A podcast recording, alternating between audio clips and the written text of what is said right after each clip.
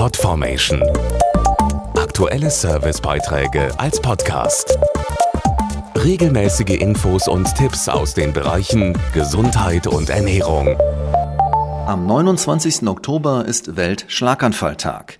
Würden Sie ins Krankenhaus gehen, wenn Sie Beschwerden hätten, die nach ein paar Minuten wieder verschwinden? Vermutlich nicht, oder?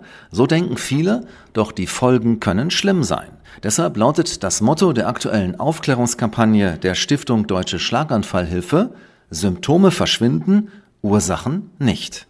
Ihr Name ist TIA, was für eine transitorisch-ischämische Attacke steht. Sie erzeugt eine Durchblutungsstörung im Gehirn, die sich anfühlt wie ein Schlaganfall. Doch weil die Symptome schon nach kurzer Zeit wieder verschwinden, nehmen viele Betroffene die Attacke nicht ernst. Dazu der Schlaganfallexperte Professor Wolf Rüdiger Schäbitz. Man muss wissen, dass das ganz und gar nicht den Empfehlungen entspricht. Und auch unsere Erfahrung ist, dass wenn man eben das nicht ernst nimmt und nicht die Abklärung durchführen lässt, man dann die Chance verpasst, den nächsten Schlaganfall zu verhindern. Denn eine TIA ist in der Regel ein Vorbote eines kompletten Schlaganfalls.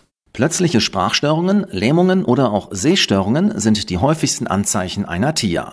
Solche Ausfallerscheinungen sind also immer ein ernstes Alarmsignal, auch wenn sie nach wenigen Minuten wieder abklingen. Bleibt die Ursache unbehandelt, droht ein schwerer Schlaganfall. Professor Schäbitz. Ja, also ich denke, die Hauptbotschaft ist, TIA ist gleich Schlaganfall und sollte letztlich ganz genauso behandelt werden.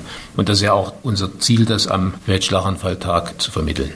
270.000 Menschen erleiden pro Jahr in Deutschland einen Schlaganfall. Mindestens 70 Prozent davon wären vermeidbar, wenn man die Ursachen rechtzeitig behandelt. Mehr Infos auf schlaganfall.de.